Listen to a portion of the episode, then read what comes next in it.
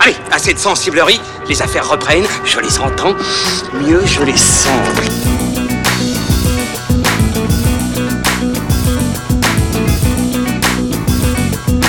Qu'est-ce que c'est que ce foutoir, mon petit Bernard? C'est l'engin de guerre le plus puissant de tout l'univers.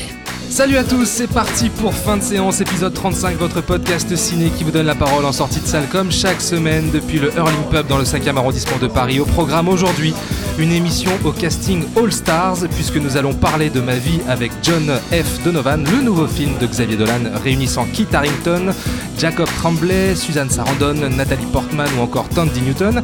Et dans la deuxième partie de l'émission, on se penchera sur euh, Triple Frontière sur Netflix, film de braquage signé J.C. Chandor avec Ben Affleck, Oscar Isaac, Charlie Hunman, Pedro Pascal ou encore Gareth Edlund. Il y a trop de stars là-dedans, c'est pas possible, c'est pas possible. Avec moi, bah, j'ai mes trois superstars du podcast, Pierre Delors de fanfootage.fr. Ça va camarade Salut, alors comment c'était le ski? C'était pas mal, c'était pas mal, je me suis mangé une belle tolasse. j'ai eu très peur, mais ça va, on n'a pas eu un super temps, mais euh, en pleine forme. Ah, Ok, la vie dure de podcasteur. Ilan Ferry et Julien Munoz de cinévibe.fr sont là. Comment ça va les amis? Bah écoute, nous ça roule. Hein. Ouais? Ouais, contrairement à toi, toi ça glissait, nous ça roule. Ouais, exactement, t'es tout chousse comme ça. Ouais. Julien, comment ça va? Chargé à bloc. Chargé à bloc? Très bien. C'est-à-dire qu'il est sous. Attention, C'est une autre métaphore. vous m'avez manqué. Euh, bon, on est parti, euh, on est en place, donc on va pouvoir attaquer tout de suite avec euh, ma vie, avec euh, John F. Donovan. Mais avant cela, vous le savez, ce sont les avis des spectateurs en sortie de salle. C'est parti. Bon, cette mission, c'est quoi? C'est un très bon réalisateur, j'aime beaucoup ce qu'il fait. Il a un certain ego dans son travail et ça se ressent forcément dans ce film. C'est pas forcément négatif parce que de toute façon, je pense qu'on enfin, un réalisateur met forcément lui-même dans un film. Mais euh, son geste artistique, on a quand même l'impression qu'il veut vraiment euh, faire quelque chose de très esthétique, de très cinématographique au sens euh, un bel objet. Et du coup, je trouve que ça transpire dans le film. J'ai bien aimé le film, euh, j'aime bien ce réalisateur, mais j'avoue que euh, j'ai trouvé qu'il y avait quand même quelques longueurs et euh, à un moment donné, je me suis vraiment demandé où il voulait en venir. Après, euh, globalement, j'ai trouvé l'histoire originale, les dialogues, j'ai trouvé plutôt bons et euh, les acteurs aussi. Voilà. Bah, on est sorti du film et c'était assez drôle parce qu'il y avait un, un- un vieux monsieur qui disait euh, Oh putain, c'était chiant, c'était long. Au début, j'ai failli partir. Et là, bah va-t'en en fait. Je pense que c'est vraiment un film qui, soit ça vous touche et c'est génial, soit ça vous touche pas et vous fait chier. On sent que Dolan a bien évolué dans, son, dans ses cinématographies. Il a perdu un peu son maniérisme euh, qu'il y avait beaucoup dans ses premiers films. Après, voilà, je pense qu'il faut regarder le synopsis et, et juste se poser la question est-ce que c'est un truc qui me botte ou pas? Des belles scènes, mais euh, un peu trop long pour moi et j'ai pas vraiment compris le sens du film, je j'ai pas trop aimé. Bon, alors, beaucoup de choses dans ce micro-trottoir. Euh, Alice, que l'on vient d'entendre, qui n'a pas vraiment compris le sens du film, elle a même pas du tout aimé. Tiens, bonjour les enfants. Euh, Benjamin, pour qui Dolan a très bien évolué et a perdu euh, de son maniérisme. Aurélie, qui a bien aimé notamment le rapport à, la mère, mais qui souligne quand même quelques longueurs. Ou encore Annabelle au tout début, qui évoque un certain ego dans son travail, qui transpire dans le film. C'est un point intéressant sur lequel on va revenir au fil de la discussion. Moi, je vous dirai plus tard réellement ce que j'en ai pensé. Euh, ce que je peux vous dire, c'est que j'ai plutôt bien aimé. Voilà. Ah ouais. Je pose ça là. Ah, bah moi t'es cash dès le début. Ouais. Tu poses ça là, tu peux ramasser aussi. hein. Ok. Ouh là là, ça, ça, ça s'annonce bien. Je vais être seul contre tous, j'ai l'impression. Bon, qui veut commencer? Ouais, bon, je vais commencer. Allez, Ilan, vas-y. Alors, je sais pas si vous vous souvenez, mais quand on avait évoqué euh, l'idée de parler du, euh, du nouveau film de Dolan, j'avais lancé le pari qu'il s'agirait, encore une fois, de l'histoire d'un type qui a des relations conflictuelles avec sa mère et qui n'assume pas de jouer au docteur avec des messieurs. Ouais. Et euh, bah, il se trouve que ma vie avec John F. Donovan, c'est en grande partie ça. Il y a tout de même une histoire de d'hommes, enfin même de deux, euh, d'un homme et d'un petit garçon qui ont chacun une relation conflictuelle avec leur mère et dont un qui n'assume pas son homosexualité. Donc ça, c'est dit. Et ça fait partie des choses récurrentes qu'on retrouve dans le cinéma de, de Xavier Dolan. Avec Ma vie avec John F. Donovan, vu le pitch euh, qui avait été, euh, qui avait été lancé, vu le, on va dire les- l'espèce de comment dire d'ampleur euh, euh, internationale, même enfin très hollywoodienne que prenait que prenait son projet. Moi, je m'attendais vraiment à ce que ce soit le film de la maturité pour Xavier Dolan, que ce soit enfin, on va dire entre guillemets, je m'attendais à ce qu'il fasse toute proportion gardée. Attention, je vais me faire, euh, tiens, mais son Sunset Boulevard entre guillemets. Donc, c'est-à-dire sa critique acerbe de l'industrie hollywoodienne qui broie, euh, qui broie la personne au profit de son personnage médiatique. euh, Ouais. Enfin voilà, tout, le- tout, tout ce truc-là. Donc cette peinture assez désenchantée de l'industrie hollywoodienne. Je pense qu'au début c'est ce qu'il a voulu faire, mais qu'à un moment donné, euh, le projet lui a totalement échappé. Il faut dire qu'à la base il y avait un premier montage qui durait 4 heures. Je crois que le montage a duré... euh, deux ans, un truc comme ça, il a carrément coupé toute une partie avec Jessica Chastain, Ouais, c'est une vrai. partie importante en fait, c'était vraiment une side pas, hein. story. Elle est, elle est bonne joueuse, elle, Ouais. elle lui en veut pas. Elle jouait, euh, apparemment, elle, jou- elle, euh, interprétait la rédactrice d'un magazine People, la Ouais. rédactrice en chef d'un magazine People. Donc c'était toute une side story qui, euh, qui, peut être, euh, qui peut être intéressante. Donc quand on voit ma vie avec John F. Donovan qui euh, voilà, euh, englobe plusieurs, euh, plusieurs sujets, il y a effectivement cette envie de parler, euh, de, parler de l'industrie hollywoodienne, de critiquer l'industrie hollywoodienne, euh, la tyrannie de l'image, euh, des apparences, tout ça, et de manière comment justement un acteur est prisonnier de son personnage, voilà, totalement prisonnier de son personnage et ne peut plus, ne peut plus se réaliser en tant que personne.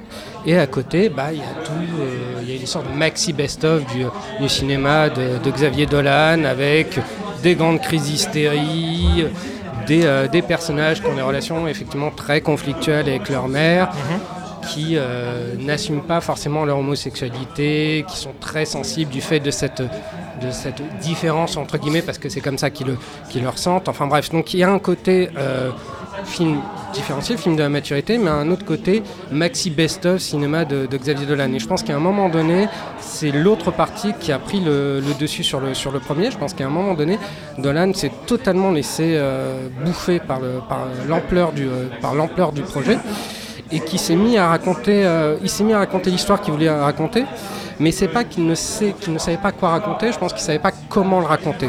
Et donc du coup, il y a une fois encore injecté toutes ces, obsessions. Et le problème, c'est que à force de vouloir faire ça, à force de vouloir faire un film qui est totalement égocentré, qui est sur, euh, qui est sur du fantasme, parce que le film c'est aussi un fantasme autour de la relation entre un jeune fan et, et son idole. Tout Ouais. est parti de ce souvenir de Xavier Dolan qui disait bah moi en fait j'ai eu cette idée en me souvenant que quand j'étais gamin j'avais écrit Avec une lettre à ouais. DiCaprio et euh, qui m'a jamais répondu. Donc il fantasme sur cet aspect de, de cette enfance, il fantasme peut-être aussi sur sa relation avec sa mère, sur euh, voilà le- le- l'acteur qu'il aurait voulu être parce qu'il est aussi acteur, Xavier Dolan, enfin tout, euh, tout un fantasme aussi sur le, sur le Star System. Et tout ça euh, prend le pas sur, euh, sur l'histoire.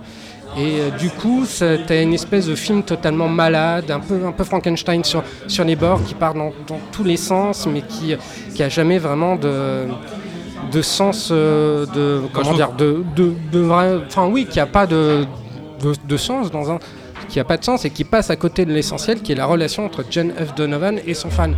Et du coup, en fait, tout ce qui fait, tout ce qui devrait faire le cœur du film, son ancrage émotionnel, bah, est totalement passé à l'as parce qu'on ne voit jamais cette relation se construire ou se, en tout cas se développer, ni commencer, ni se développer, ni se terminer. On n'a aucune idée de ce qui lie vraiment ces, ces- ces deux personnages et donc c'est un grand manque dans le film. Je pense qu'il passe totalement à côté de, de son sujet et qu'il est, euh, qu'il est resté euh, prisonnier de, de son ego et de, de l'ampleur du, euh, du projet qui lui a Est-ce que c'est pas un peu le vernis justement de ce film, euh, cette correspondance épistolaire qu'il entretient, que les deux entretiennent J'ai pas l'impression que le cœur du film soit là en fait. Je suis même pas sûr que ce soit vraiment ça qui intéresse euh, Bah, Xavier Dolan. Si, parce qu'à travers cette correspondance, ce qui était censé ressortir, c'était toute la détresse du personnage de F. Donovan et comment il se retrouve dans ce petit, euh, dans ce petit garçon qui semble être le seul à savoir qui il est vraiment. Sauf que. Euh, à, à défaut de voir cette correspondance, nous on ne sait pas qui c'est euh, F. Donovan, on ne sait pas comment, euh, comment il peut se retrouver dans, ce, dans, dans sa relation avec ce, ce petit garçon, comment, euh, comment il s'épanouit là-dedans, qu'est-ce qui, qu'est-ce qui fait, euh, ouais, qu'est-ce qui fait qu'on peut comprendre la détresse de F. Donovan. Moi je l'ai jamais comprise en fait. Ok, Julien? Non mais ce qui est, euh, ce qui est le pire en fait, c'est c'est même pas que le, le film ne traite pas son sujet, c'est qu'on te fait passer, il essaye de te faire passer ça euh, avec des dialogues en disant le gamin commence, euh, voilà on a une correspondance euh, tous les deux et ça a bouleversé nos vies euh, et chacun, nos, vies se sont répandues et ont, eu un impact l'une sur l'autre. Donc très bien, le film te dit ça d'emblée, hein, dès les premières minutes, et tu ne le vois jamais. Ça veut dire qu'il n'y a aucun effet, et, cause à effet dans le film. C'est juste, euh, voilà, on a juste deux, euh, on a un petit garçon qui est apprenti acteur, un autre qui est un acteur euh, qui a du succès, Il y en a un qui est homosexuel, il y en a un qui est traité d'homosexuel à l'école. Ils ont tous les deux un problème de relation avec leur mère, mais après ça s'arrête là. C'est le film ne cesse de te balancer des informations par des voix off, des dialogues, et tu ne vois jamais à l'écran ce résultat. Jamais il n'utilise l'image pour euh, raconter son film, pour euh, construire euh, ce qu'il avait à dire, ses, idées. Honnêtement, j'ai trouvé le film horrible. Ah, carrément Ah oui, moi, c'est pour moi, c'est le pire film de l'année pour l'instant que j'ai vu. c'est, je l'ai dit, à, je l'ai dit à Eliane en sortant. Je Oh trouve là que- là, trouve- carrément. ah ouais, non, je trouve que c'est un Ah ouais. désastre total. C'est, Ah ouais, ah ouais. on a, on a un film qui ne sait pas raconter ce qu'il veut. Euh, donc on, on- on part sur une, euh, surtout l'essentiel, donc une intrigue du Star System, comme disait euh, Ilan, qui, moi, pour moi, a 30 ans de retard, mais euh, c'est flagrant. C'est, le film enfonce des portes ouvertes. Oui, il y a un problème avec le Hollywood aujourd'hui, notamment dans la reconnaissance de l'homosexualité de ses acteurs. On en a des exemples tous les jours, hein, c'est un problème très actuel. Il n'y a qu'à voir la, Ellen Page depuis qu'elle a, elle a, elle a fait son coming out, très émouvant d'ailleurs euh, à l'époque. Euh, sa carrière, elle a eu un coup de frein, mais énorme. hein, on, peut on peut tous en témoigner. Tu vois les films qu'elle a fait avant, tu vois les films euh, qu'elle fait maintenant. C'est le jour ou la nuit. hein. Et euh, donc c'est très actuel et moi c'est un sujet qui peut m'intéresser. hein. Mais c'est juste que dans l'imagerie qu'il donne du SAR system et tout, je trouve que c'est d'une c'est vieillot. Il n'y a rien de neuf, ça, ça pue la naphtaline. Et, et ça, a la prétention de te faire croire que c'est un film militant qui a quelque chose à comment dire à prouver, à dire. Et en fait, tu dis mais Coco, mais il y en a plein qui sont arrivés avant toi, quoi. C'est euh, oui, le, le système hollywoodien est ce qu'il est, euh, voilà, mais euh, c'est on s'est connu D'accord, d'avance. mais encore une fois, je me répète, et je suis pas sûr que ce soit vraiment ça le cœur du film. Mais ça prend une large partie du film quand même. C'est censé être le propos. Parce que c'est quand même la souffrance du personnage qui ne peut pas révéler son homosexualité. Et, et ça prend beaucoup de scènes, hein, c'est du, du film. Donc c'est, on peut pas dire que ça soit pas le sujet du film parce qu'il est, euh, il est au cœur du film. En fait, qui en tout cas du résultat qu'on a vu, il est, c'est au cœur du- de ça.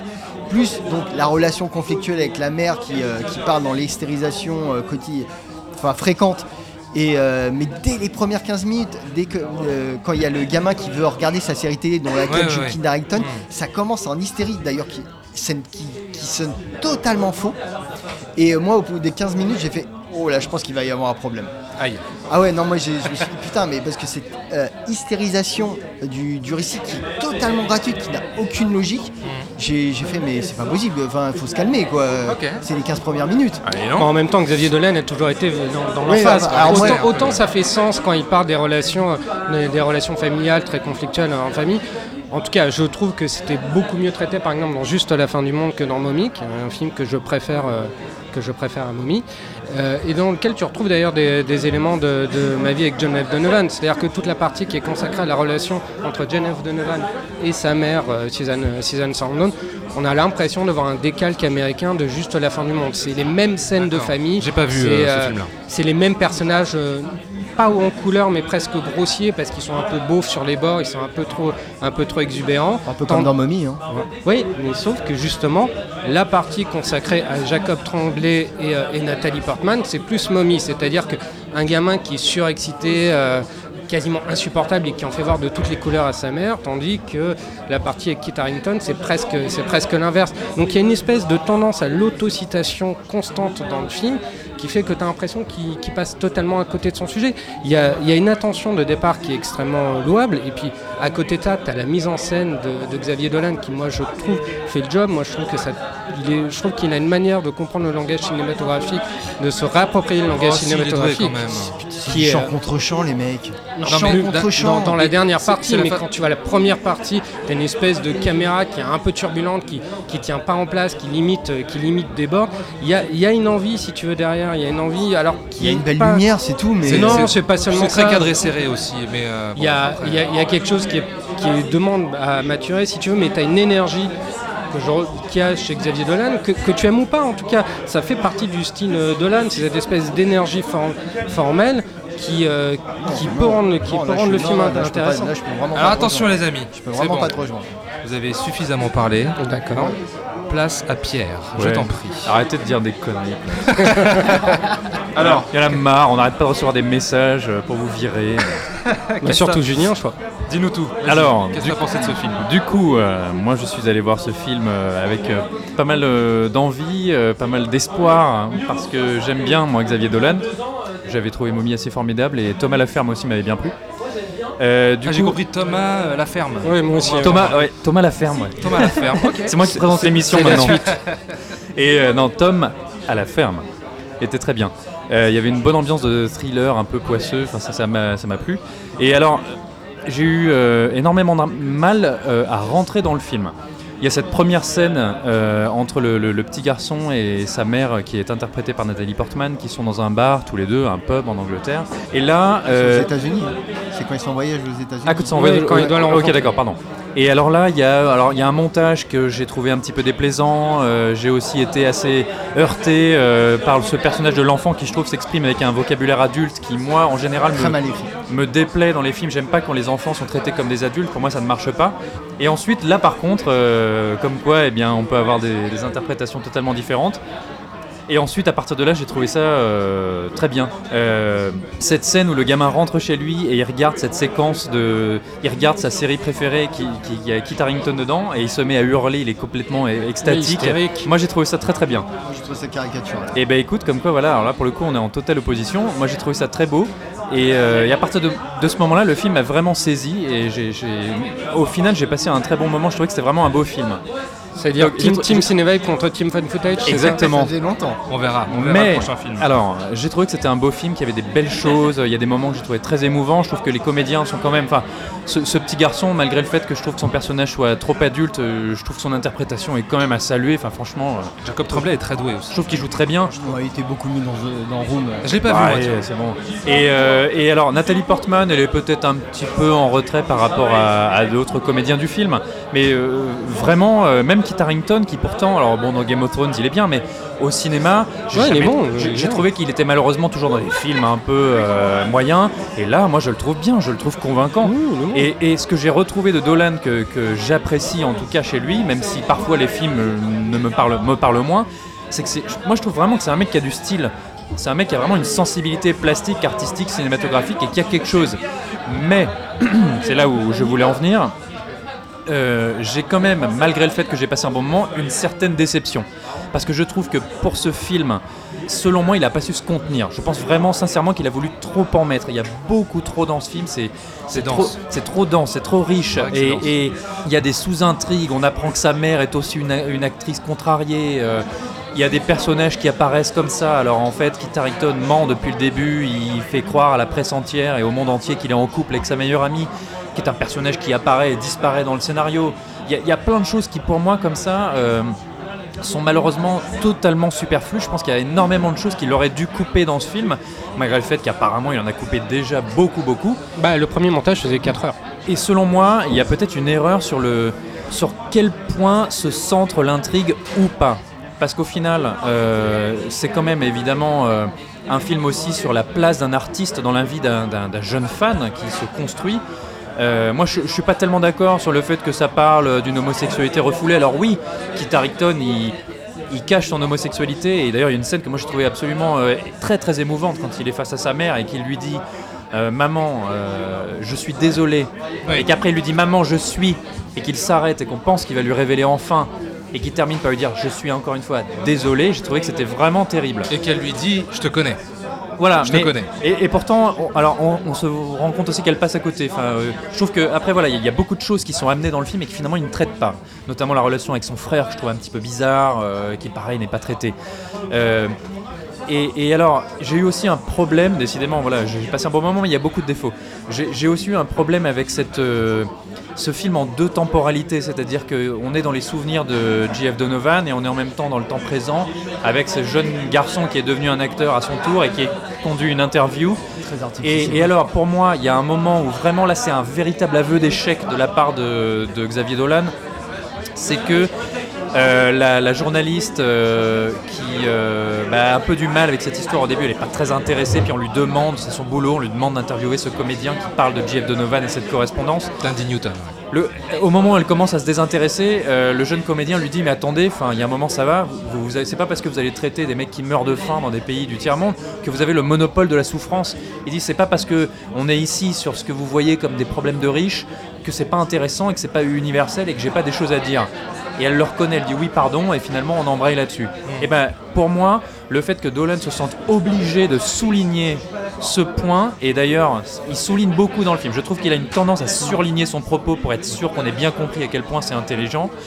Je trouve que se sentir obligé d'appuyer ça, c'est un petit peu un aveu d'échec. Et euh, là, pour moi, euh, c'est une mise en lumière du fait que oui, c'est un beau film. Il y a des choses très belles parce qu'il y a beaucoup de thématiques très personnelles pour lui.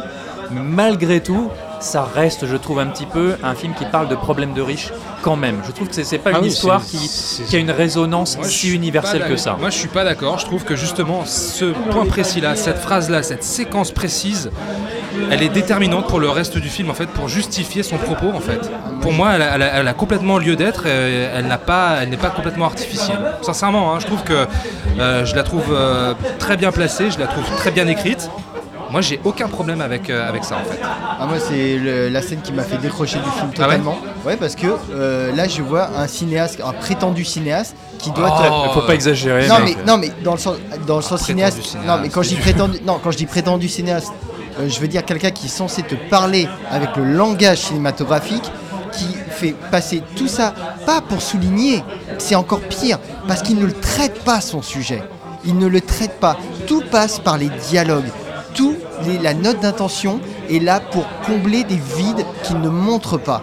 Et c'est ça que moi je lui reproche énormément dans ce film, c'est que finalement, euh, encore une fois, on- on- on- les- euh, comment dire, la correspondance de ce gamin avec cet adulte est changée et est censée avoir des répercussions sur leur vie à tous les deux. Et ça, tu ne le vois jamais. Alors, j'allais y venir, oui, oui. Ça, Tu c'est ne un- le vois jamais. Il n'y a, jamais rien qui correspond, à- qui, qui a vraiment un impact.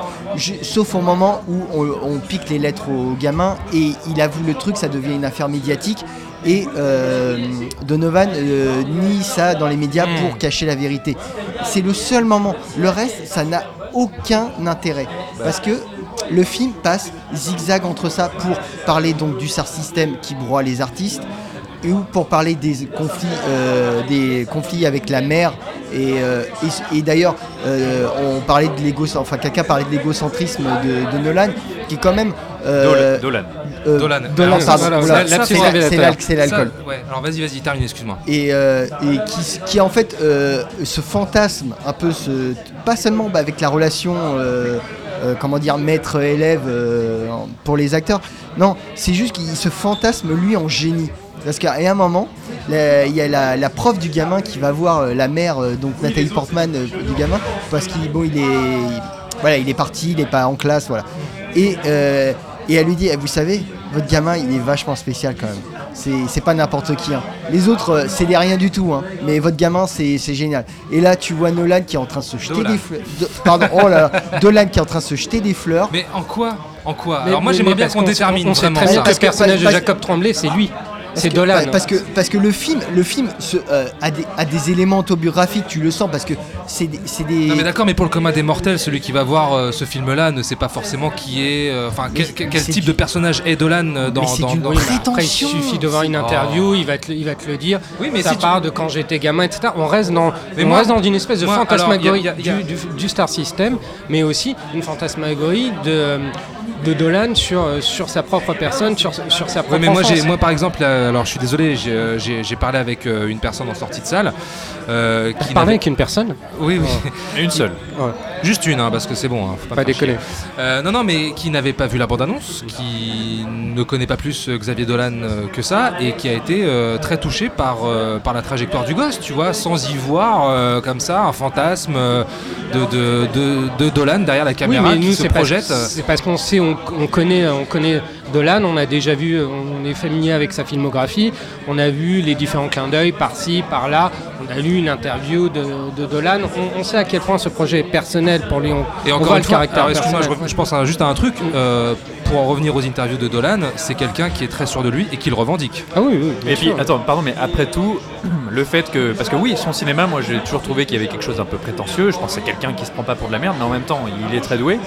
Euh, Et cette espèce d'exubérance et de superflu, parfois ça peut un peu lui tirer des boulets dans les pieds, mais ça fait aussi partie de son cinéma. Et moi, je, je- je ne doute pas du fait qu'il traite ses films de manière très entière, très honnête. euh, ça, ouais. Ah et mais, avec- ah, mais- avec ah, mais là-dessus sur les intentions si tu veux il n'y a, pas de souci le, le côté entier des, euh, des films de, de Dolan il n'y a aucun problème j'ai aucun problème avec le style avec le style Dolan ou même, ou même le, le personnage c'est juste qu'à un moment donné j'aimerais le voir traiter d'autres sujets justement sur un film comme Jane F. Donovan partir sur quelque chose prendre à bras le corps l'universalisme du sujet et non pas le resserrer sur, sur- sur- sur hein. lui. Sauf qu'il le resserre énormément sur lui. Et encore une fois, on parlait tout à l'heure, tout le temps de fantasme, de fantasmagorie.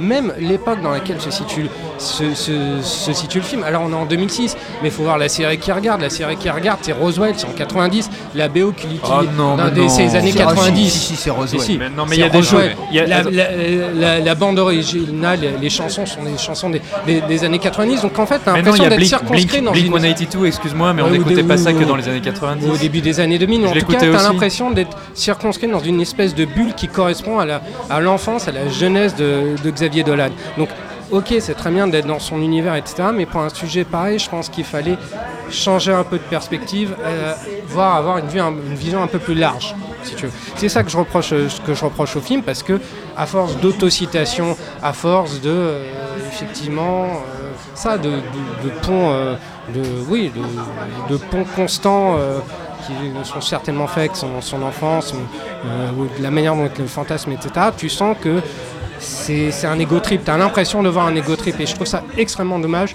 vu l'histoire qu'il euh, qu'il voulait raconter. C'est quoi le vu mal, les, vu les beaux personnages aussi qu'il a, si tu veux. Je trouve que ouais, le Donovan, personnage il est bien. Ouais, mais il n'est pas, il a pas suffisamment de chair par rapport, euh, par rapport à ce qu'il pourrait être, à Ah, ce qu'il pourrait avoir, je- son, son côté tragique. Honnêtement, je pense que c'est le but.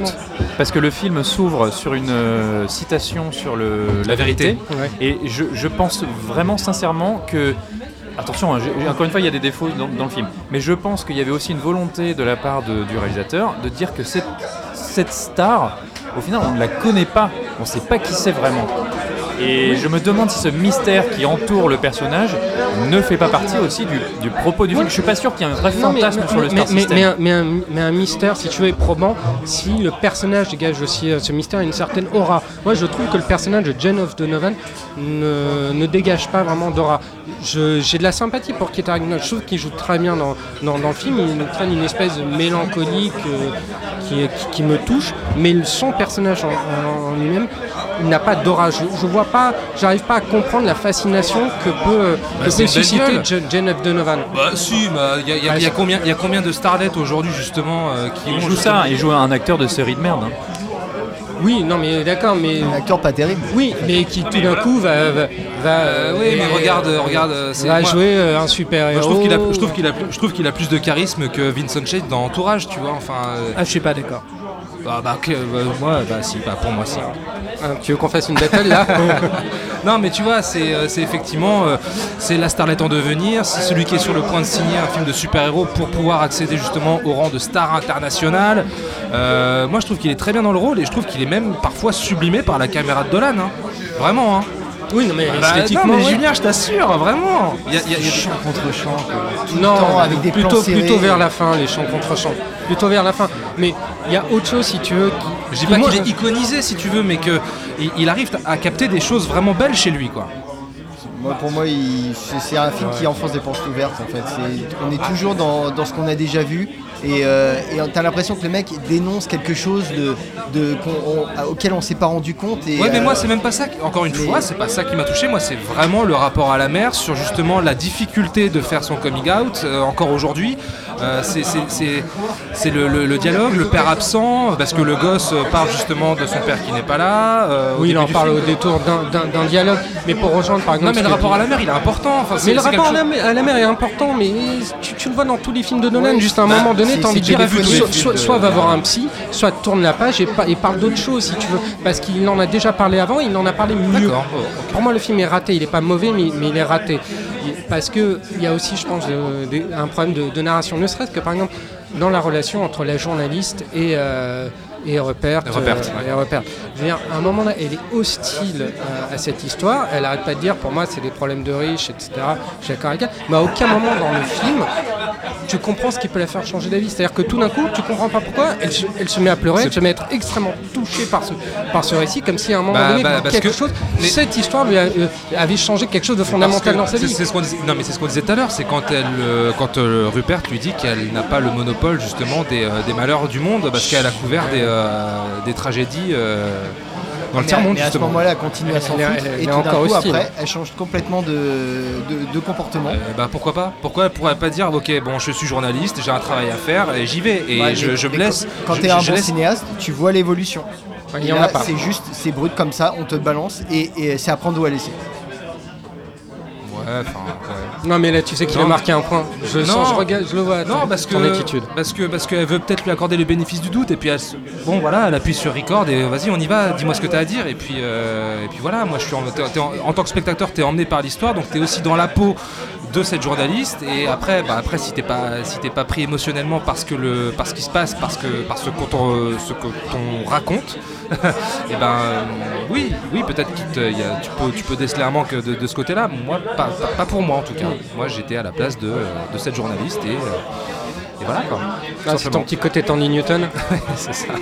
Du coup, je, je rajouterais juste une chose, euh, je sais pas si on va conclure là-dessus, mais euh, il y, a- il y a pour moi quand même un, un vrai problème euh, dans le film malgré tout, c'est que cette relation, on l'a un petit peu traité euh, tout à l'heure, c'est que cette relation épistolaire entre ce jeune garçon et cet acteur euh, adulte, finalement je trouve que c'est pas tellement euh, concrétisé dans le film.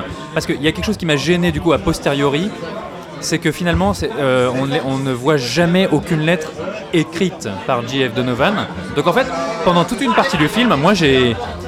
je- me suis demandé si c'était pas la mère. Parce que d'ailleurs, tu as un indice, elle elle a de l'encre sur les mains au tout début. Je me dis, mais et si c'était la mère qui, dans ce rapport qu'elle a du mal à avoir avec son fils, lui écrivait ses lettres, tu vois Et euh, d'ailleurs, euh, il y a un peu un mystère autour de ça, personne n'est au courant, on les voit jamais dans la boîte aux lettres. C'est vrai que ça aurait pu être une piste Et, et ça dure, et ça ouais. dure pendant 11 ans, je crois. hein. Hmm. Et le, le- le problème, c'est que. euh, Non, J- 5 ans. 5 ans, pardon, oui. ans. Et le problème, c'est que Jeff Donovan, on ne le voit jamais écrire, on ne le voit jamais en parler. Euh, on ne sait même pas ce que ça représente pour lui, on ne sait pas pourquoi il choisit d'écrire à ce jeune garçon. Est-ce qu'il a reconnu quelque chose Tout ça, on n'en sait rien, c'est pas du tout abordé par le film. Et on le voit simplement écrire. Attention, c'est un petit spoil. euh, on le voit simplement écrire la dernière lettre. Là, pour moi, il y a quelque chose qui va pas. C'est qu'est-ce qu'il voulait vraiment amener avec cette relation épistolaire? J'ai quand même trouvé ça étrange qu'il n'en parle jamais et que quand Kit Harington, pardon, a l'air d'être un peu embêté par cette affaire, on ne sait même pas s'il l'a vraiment fait. C'est pas du tout abordé. Et on lui demande de mentir. euh, on lui demande de mentir à la télévision pour dire mais non, j'ai jamais rien écrit. Là, il y a encore une réaction hyper adulte du garçon qui pourtant est tout petit mais dit ah j'ai compris qu'il ne pouvait pas, c'était le show business. Euh, voilà, bon ça je trouve que c'est pas très réaliste. Il y a son agent qui lui dit ensuite je peux pas te garder parce que t'es un menteur. Alors que pourtant le mec, elle sait très bien qu'il ment depuis des années sur sa relation avec sa meilleure amie euh, dans les médias. Donc encore une fois, c'est pas très cohérent. Et alors un truc qui pour moi du coup amène encore une fois cette idée de, de petit aveu d'échec et de, de besoin de surligner son propos, c'est l'arrivée, alors texto pour euh, citer mon pote Mathieu avec qui j'ai vu le film, l'arrivée dans le film de Dumbledore.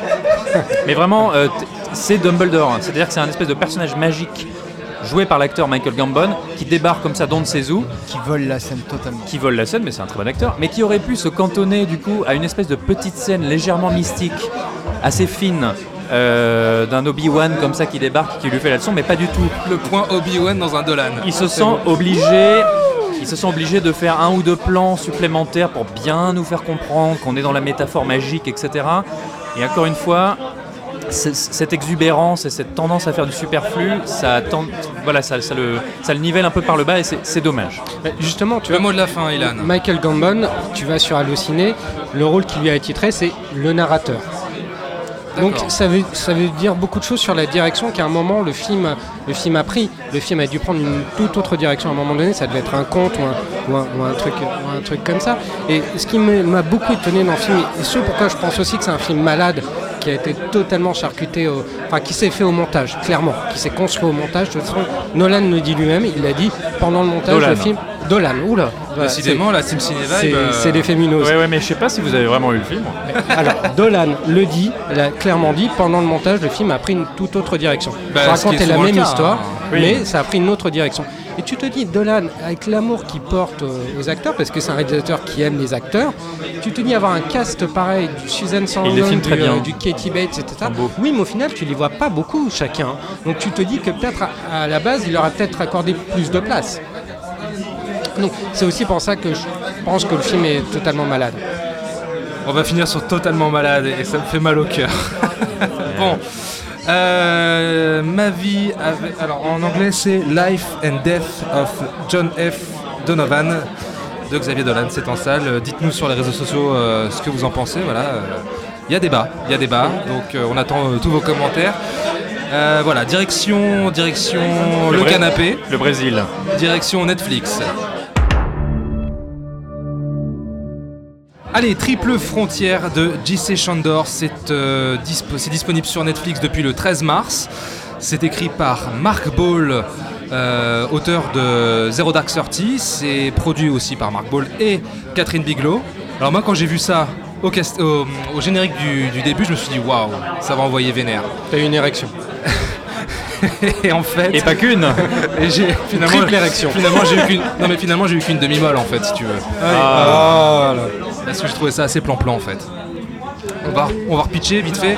D'anciens soldats de forces spéciales peinant à joindre les deux bouts se réunissent pour préparer un coup risqué, piller un baron de la drogue sud-américain. C'est le pitch tel quel que j'ai trouvé sur Allociné, ça faisait deux lignes. C'est un peu plus compliqué quand même. Voilà, c'est un peu plus compliqué effectivement. On va Bah, rejoindre les deux bouts euh, quand Mais est euh, une ça, ça- ça- ça commence, ça commençait bien, hein. sincèrement ça commençait bien, j'étais hyper bon enthousiaste et puis c'est vite retombé en fait. Et pourtant j'adore J.C. Sandor, hein. j'adore euh, Margin Call, j'adore Most Violent Year, euh, génial, casting d'enfer, Oscar Isaac, euh, bon voilà, Ben Affleck aussi euh, top. Voilà pour commencer. Alors déjà, je voudrais qu'on situe le projet parce Oui, qu'il est un peu particulier. Ouais. C'est un film, euh, donc, parce qu'il y a Catherine Bigelow et Mark Ball euh, au scénario et à la production, c'est parce qu'à la base, ça devait être un film de Catherine Bigelow Mm. qui devait être produit par la Paramount. Euh, donc avec un casting, il y avait Tom Hanks, euh, il y avait Will Smith, enfin c'est... À un moment, il y a eu Mark Wahlberg aussi. Oui, ça, le, le casting du film a beaucoup changé. Oh parce Marky que, Mark Parce que Mahershala Ali. Ah ouais, bien. parce que le film euh, a mis beaucoup de, temps à vouloir se produire au point qu'il a été abandonné. Euh, Catherine Bigelow en a eu marre, elle s'est. Et euh, des années plus tard, en 2011, je crois, le projet a été repris par J.C. Chandor. Le, projet a été encore annulé deux semaines avant le tournage, un truc comme ça. Donc Paramount a complètement lâché et en fait le film a été sauvé par Netflix. Il est entièrement produit par Netflix. Et euh, voilà, donc c'est le film a une genèse un peu particulière. Mais comment c'est possible d'annuler un tel film Alors, avec un tel euh, casting Juste, euh, du, du coup, alors, parce que à un moment, j'ai cru que c'était Paramount qui voulait pas suivre le projet, qui était peut-être un petit peu trop tendu euh, niveau discours sur son propre pays. Mais en fait, c'est simplement qu'il y a eu un changement de tête à la direction de Paramount. Et comme ça se fait souvent, le nouveau qui arrive, il bazarde tout ce qu'avait fait son prédécesseur et voilà, poubelle. Ok Julien, vas-y, poursuis. Et donc, euh, bon, moi, j'avais énormément envie de voir euh, la version de Catherine Bigelow. Je, Bah oui, je veux dire, à l'époque, si j'avais fait un listing de- des films que je voulais absolument voir, je pense qu'il serait dans le top 10. C'est vraiment parce que, bah, à cause de des mineurs, enfin, bien avant Catherine Bigelow, mais en tout cas parce qu'il y a eu des mineurs, il y a eu Zero Dark Thirty. Et euh, je pense qu'il y avait euh, un, comment dire, quelque chose à dire sur l'Amérique d'aujourd'hui à travers cette histoire. Donc en fait, c'est braquer, euh, c'est pas seulement braquer un cartel, c'est braquer euh, là où en fait, comment dire, il y a le, le pôle en fait du, du trafic de drogue en, Sud- en Amérique du Sud. Donc il y a la frontière du, du Brésil, du Paraguay et du Pérou. Je pense que c'est à peu près ça. Et, et donc voilà, c'est à la fois un film de commando, un film de braquage, et après en fait ça, ça- ça dérive sur totalement autre chose. Ouais. Donc il y avait quelque chose de vraiment intéressant. Et euh, c'est un, c'est un cinéaste assez intéressant, même, euh, enfin assez intéressant, très intéressant je trouve, Oui, oui, bien sûr. qui euh, ne s'est jamais attelé à ce genre de, de type de film. On- même s'il a fait des films très très différents, il a fait un film sur la crise euh, boursière de, de- de Ça, 2008, de Margin Call. Il a fait un film de solitude en mer avec Robert Redford, All Is Lost, qui était Très osé comme film. très osé, très chiadé. Il y a Most Violent Year, qui est un film de gangster, mais sans être vraiment un film de gangster. J'adore ce film, vraiment j'adore ce film. Et donc on pouvait c'est et voilà c'est un peu comme The Most of Volunteer, c'est un film qui, qui surfe un peu entre les genres qui si vous voulez voir juste un film d'action entre mecs, euh, c'est euh, on boit des bières et tout, c'est un peu ça, mais c'est pas complètement non, c'est ça. pas complètement ça. Euh, si tu veux voir Ocean 12 mais avec des flingues, c'est un peu ça, mais c'est pas totalement ça non plus. On a un film, c'est surtout un film, je pense, sur vraiment l'Amérique, la désillusion du, de, de l'Amérique d'aujourd'hui en fait. Je, je vois pas beaucoup de films d'action qui euh, sont prêts à faire ça en fait, à te, à carrément apprendre à une, une humeur désenchantée. C'est, euh, on est sur euh, donc un braquage des, des pauvres types qui en fait sont censés être les héros de l'Amérique tels qu'on les présente. Ils ont fait toutes les guerres, ils ont, euh, ils ont sacrifié plein de choses, on imagine en tout cas. Et en fait, ils ont rien. À la fin, ils ont rien. C'est juste des pauvres, euh, presque redneck. On a Ben Affleck euh, qui est qui, Vendre est- des maisons, ouais. qui, qui- qui essaye de vendre des maisons, qui est un pauvre type divorcé, qui n'arrive pas à joindre les deux bouts. Il y a Oscar Isaac qui en a marre de, de courir après un, baron lui- de la drogue. ça, mais qui lui, est- pour le coup, est toujours dans le coup en fait. Oui, mais il, il voit qu'en fait, il est. Il, pourra jamais gagner la guerre. Ça, ouais. Il pourra jamais la gagner. Il y a une guerre contre la drogue, ce qui, ce qui est une euh, métaphore en fait de toutes les guerres que- qu'a qu'a produit l'Amérique. Donc en fait, les mecs disent, bah, si on prenait notre part en fait. Et donc c'est d'aller braquer une maison, euh, un coffre-fort qui est, qui est la maison euh, où ils pensent qu'ils vont récolter dizaines de millions de, de dollars. Et en fait, bien évidemment, il y en a beaucoup plus. Et, euh, et c'est cette course perdue euh, à, euh, à récolter son dû, à prendre les miettes en fait de ce que l'Amérique te promet mais te ne donne pas. Il y a vraiment une, amertume dans, ce film qui, traverse tout, le film, qui traverse le personnage de Ben Affleck, qui euh, en plus qui est un personnage très intéressant parce que c'est un personnage qui ne veut pas y aller au début et qui va se laisser contaminer par l'appât du gain au point de voilà de, Ouais, bon. bah, Voilà, qui, va arriver ce qui va arriver. Et euh, en fait, il n'y a, pas de vainqueur, il n'y a que des perdants dans le film. C'est- malheureux à dire, mais et, et je trouve que dans le cinéma d'action, c'est vraiment très rare d'avoir ce genre d'humeur. Et, euh, et là, on a vraiment une, une- un désenchantement qui, qui- qui est assez inédit en fait. Et, euh, dans- dans- parce que vraiment, je n'arrive pas à trouver des films où euh, ça se finit vraiment sur une marque d'amertume, à part le 22 miles de Peter Berg qu'on a vu cet été. Ouais, mais sinon, est-ce que t'as aimé? Ouais. oui, bah, oui, bon, l'essentiel, oui, non, j'ai- ça m'a- c'est un film qui m'a dérouté au départ, Ouais. parce que voilà, c'est un film qui te donne pas exactement ce que tu veux, qui te donne autre chose. Ça. Et euh, bah, par rapport à tout ce que j'ai dit, en fait, j'ai trouvé vachement intéressant, parce que bon, euh, il y a des passages d'action qui sont très bien filmés la plupart du temps. Il y a des vrais personnages, il y a un super cast qui sont, euh, en tout cas, Ben Affleck et Oscar Isaac sont très très bien utilisés. J'aime bien beaucoup, j'aime beaucoup Charlie Hunnam d'habitude, et là, il est très très bien. Ouais, Moi aussi, moi j'aime bien. Il y a un vrai traitement des personnages, il y a une vraie mise en scène. Même si parfois je trouve qu'il y a euh, dans la photo il y a un cachet télé en fait. Euh, il y a- au départ surtout euh, dans la première scène. euh, C'est le de- fameux filtre Netflix. de- le, voilà le film Netflix moi m'a un peu dérangé. Je, c'est, c'est un peu le reproche que je fais moi que, que je fais au film, c'est qu'il n'y a pas cette patine cinéma. Des fois il y a, il y a un petit côté euh, télévision. Hmm. Parce que des fois on a, on a l'impression de voir une très bonne série télé comme euh, Narcos, tu vois. Sans, euh, peut-être mieux réalisé. Mais en Avec de- Pedro Pascal aussi. Pedro Pascal, oui. Et, euh, et voilà, c'est, c'est- moi, c'est, c'est vraiment le petit reproche que je fais au film. C'est un peu cette patine visuelle, de cette photographie qui manque peut-être parfois de, de caractère. D'accord, très bien. Allez, Pierre, à toi. Allez, à moi. Euh, du coup, euh, comme d'habitude, Oscar Isaac, euh, absolument étourdissant. euh. Le nouveau Pacino pour moi. Ce mec, est un, ce mec est un génie, ça fait du bien de le voir et ça fait du bien de le voir dans un rôle un peu intéressant parce qu'il a quand même un personnage qui est cool. Moi j'ai. Alors, euh, JC Chandor, petite parenthèse, mais encore, un de ces, encore une de ces personnalités du show business qui a un nom à tomber, quoi. JC Chandor. Si le mec était pas né pour faire du cinéma, ça sonne presque comme les réalisateurs classiques de l'âge d'or hollywoodien. C'est clair sur la carte de visite, ça fait bien. Ça fait pas mal, hein. Jesse Chandor, réalisateur.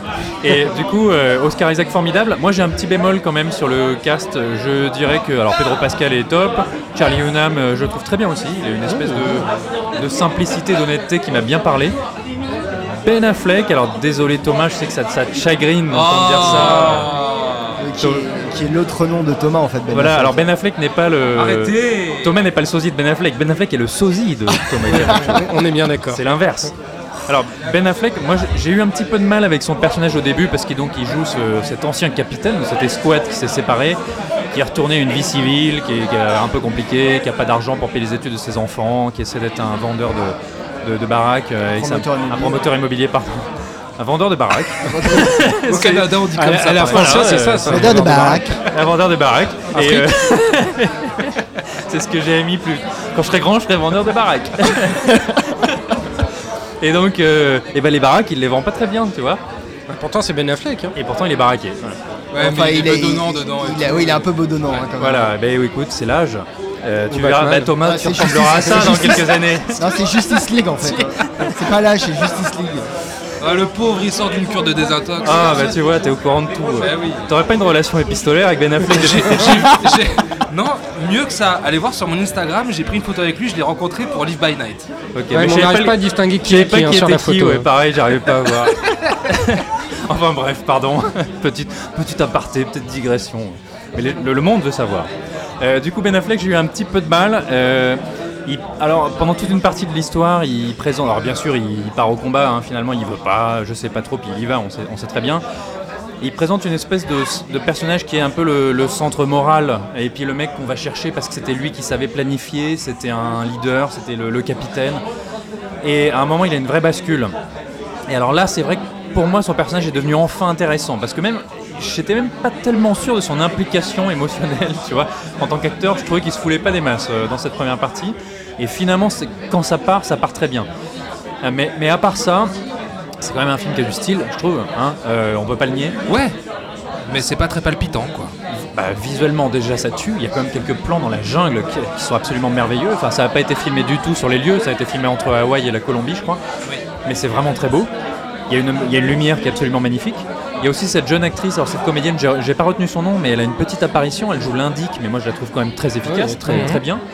Euh, maintenant, alors, évidemment, on l'a entendu un petit peu partout. euh, C'est c'est un film. On sait que d'ailleurs, Jesse Chandor, il a toujours traité ça hein, dans tous ses films. C'est, il parle de l'Amérique. Il parle pas tellement de ce commando qui part à la recherche de ce butin qu'il rêve d'avoir parce qu'ils ne l'ont jamais eu.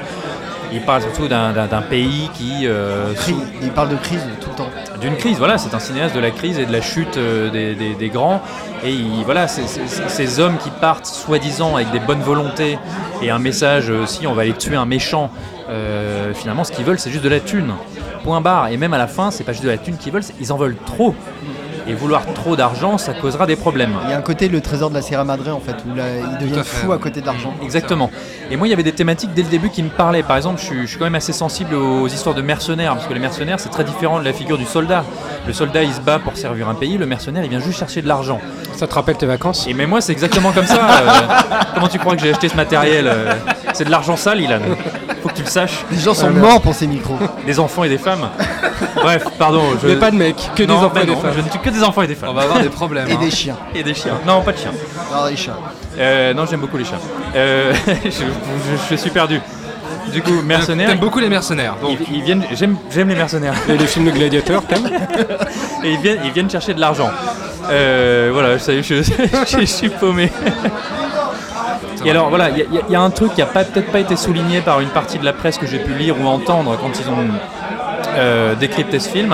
Alors tout de suite on va à charge sur euh, voilà l'Amérique, euh, euh, Greedy America qui vient juste chercher de la thune dans les autres pays sous prétexte d'instaurer la, la démocratie.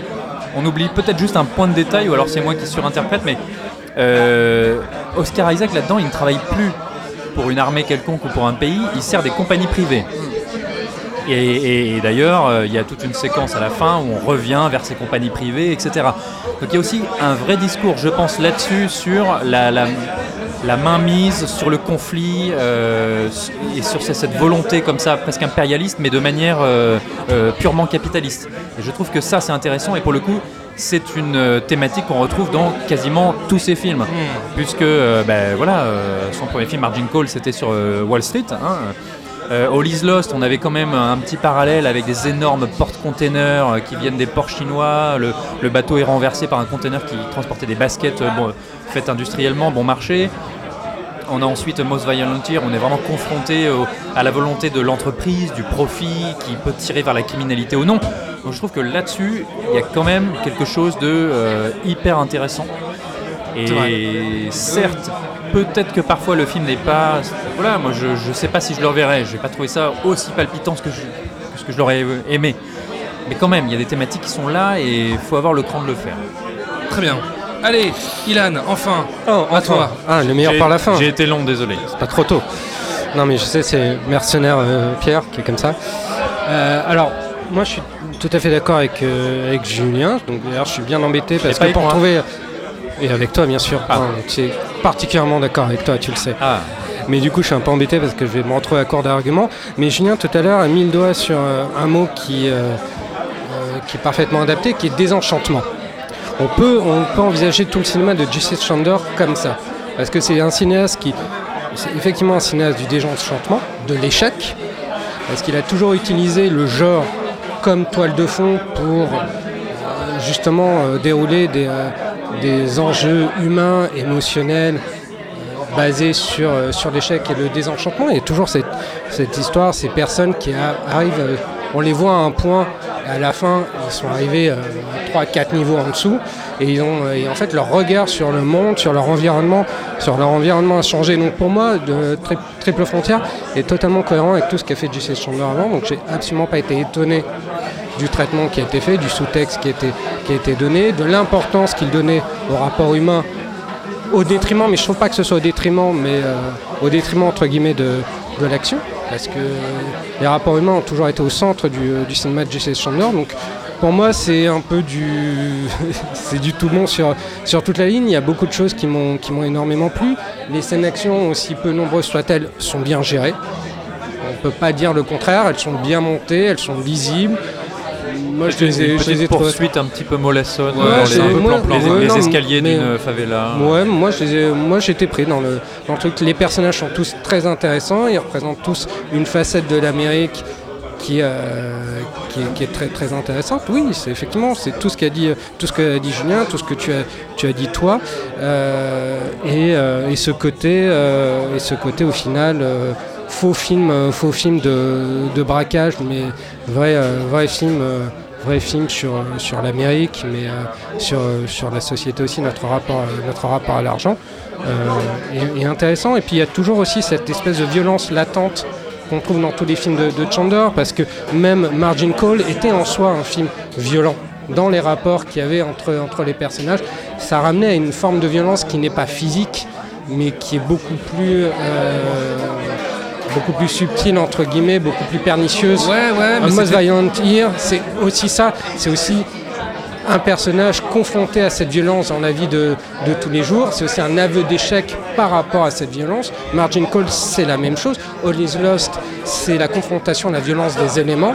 Donc tout ça fait que c'est du, c'est du, c'est du Chandler dans, dans la lettre. Donc D'accord. j'ai mais- pas été, j'ai pas été déçu. Si t'aimes le film, le cinéma de Jesse Chandler, tu veux Triple d'accord. Frontière. A priori, tu seras Mais- pas déçu. Non, mais je, je- oui, effectivement, je suis d'accord avec tout ce que vous avez dit sur les thématiques de J.C. De- que- qui traverse euh, son cinéma. Maintenant, s'attaquer à un tel genre, le film de braquage, de mercenaires, ça demande quand même une certaine exigence dans le rendu. Et je suis désolé, j'ai pas trouvé ça très stimulant en fait, tu vois. J'ai trouvé, j'ai trouvé Margin Call ou Most Violent Year, euh, Most Violent Year plus captivant.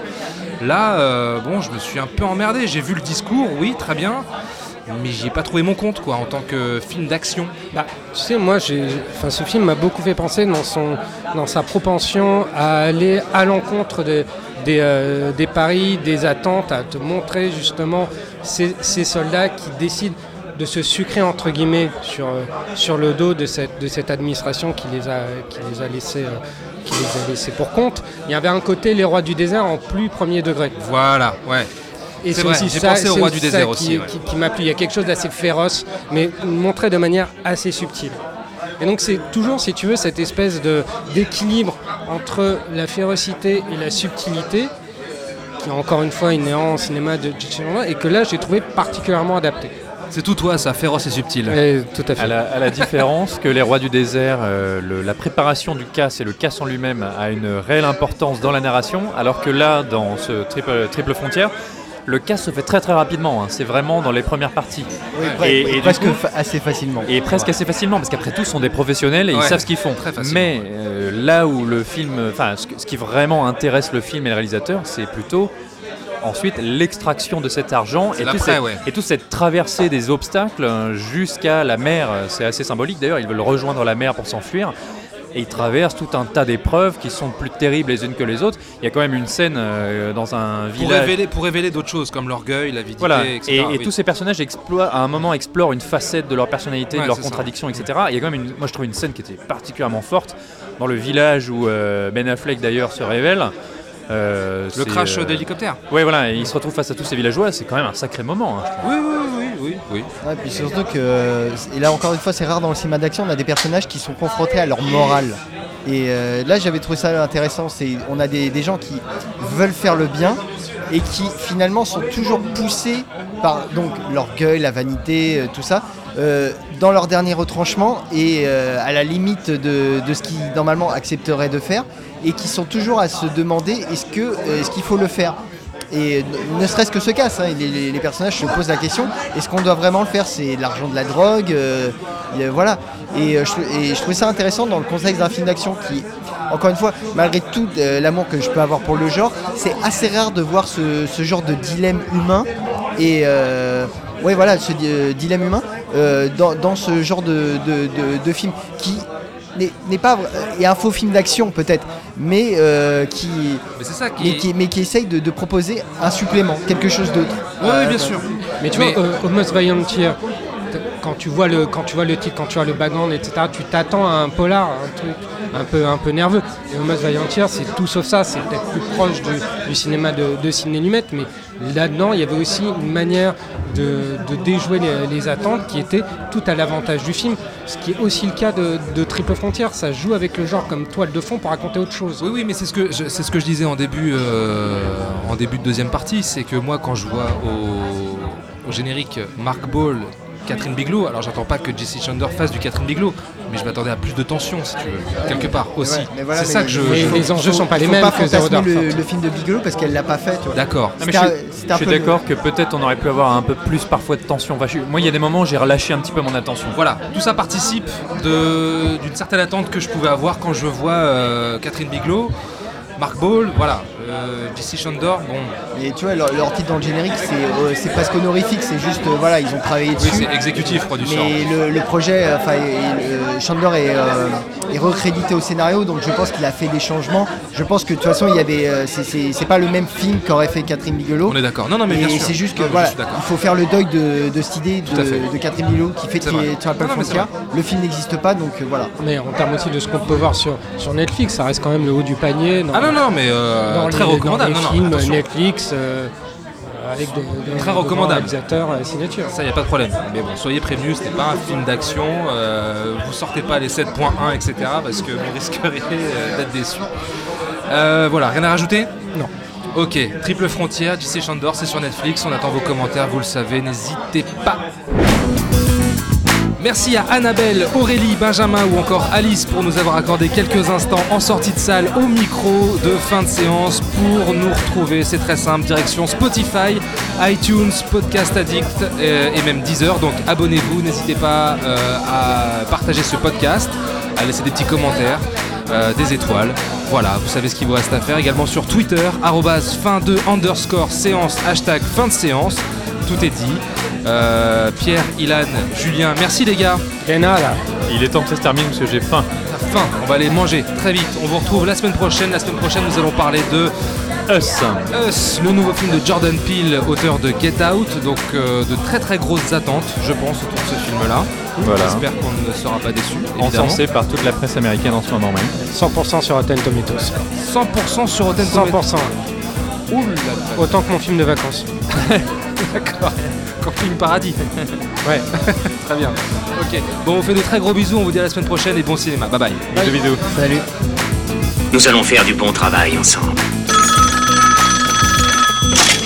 Yes. No. Ok.